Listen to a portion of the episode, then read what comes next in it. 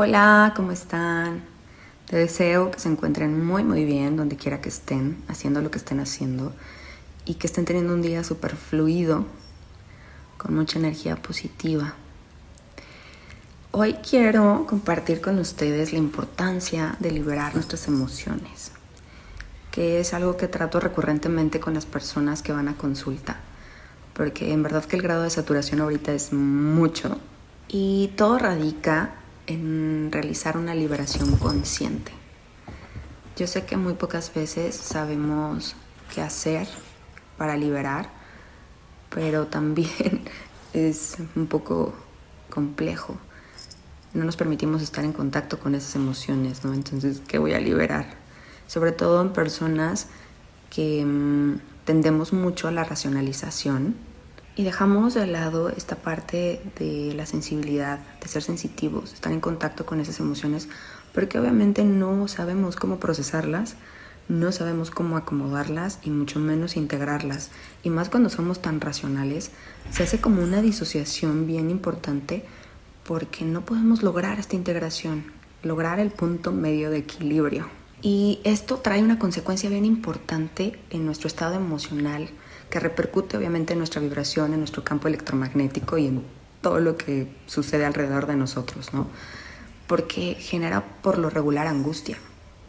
Angustia e incertidumbre porque en verdad no estoy logrando integrar lo que estoy pensando, lo que estoy sintiendo y mucho menos lo veo reflejado en la acción, como una acción positiva, que me estén pasando cosas buenas. Entonces genera mucha angustia y mucha incertidumbre. Y esto es algo que platico constantemente con las personas que llegan a consulta y conmigo misma todos los días. Porque mientras más razón soy, mientras más mente, menos conexión logro conmigo, con mi ser, con mi esencia, con mi sentir. Y ese es el que realmente nos guía. Entonces estoy siendo más hacia afuera que hacia adentro. Y hay que entender que lo que se acomoda de manera interna se ve reflejado en nuestro exterior, queramos o no queramos. Hay que entender que nuestra conciencia aún necesita muchísima evolución y quizá nos tardamos muchísimos años en evolucionar. Somos 10% conciencia o menos. Y el resto, 90%, es inconsciencia. En conciencia generamos planes, em, nos vamos a la acción, vemos que sí es bueno para nosotros y que no, pero al final nuestro inconsciente es el que nos sigue guiando y podemos entrar en, con él, a él, con las emociones. Las emociones juegan un papel crucial en nosotros como seres emocionales que somos. Entonces no podemos reprimirlas, no podemos reprimir nuestro sentir, porque en verdad este está conectado con nuestra esencia.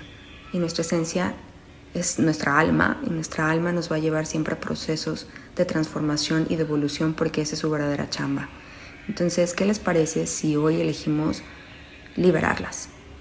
Elegimos transitarlas en nuestro interior y si hay alguna que ocupa ser escuchada más fuerte, dejarla que se manifieste en nuestro cuerpo físico. Hace poco que acudía con mi doctor homeopata y acupunturista, yo le decía que cuando, cómo o cuándo iba a poder dominar todas estas sensaciones de mi cuerpo, que, pues porque a veces no nos gustan. Y él me dijo, justo el día, Adriana, que dejes de querer controlarlas. ¡Wow! Y tiene todo el sentido del mundo, porque aunque yo trabajo con las personas que van al consultorio en liberación, es una práctica diaria. Y a mí en lo personal también a veces se me olvida hacer esta práctica. Entonces hasta que ya tengo toda esta sensibilidad manifestándose en mi cuerpo es cuando regreso a mí a hacer estos momentos de introspección. Entonces no les tengamos miedo. Es cuestión de ir practicando, practicando y practicando. Y yo creo que nunca dejaremos de practicar. Así que bueno, la invitación de hoy sería que elijamos todos los días hacer una práctica de liberación emocional consciente reconociendo qué es lo que estamos sintiendo, qué es lo que estamos pensando y sobre todo elegirlo porque sabemos que nuestra, esa liberación nos va a hacer sentir mucho mejor y estar teniendo estados emocionales de mayor calidad. ¿Lo intentamos?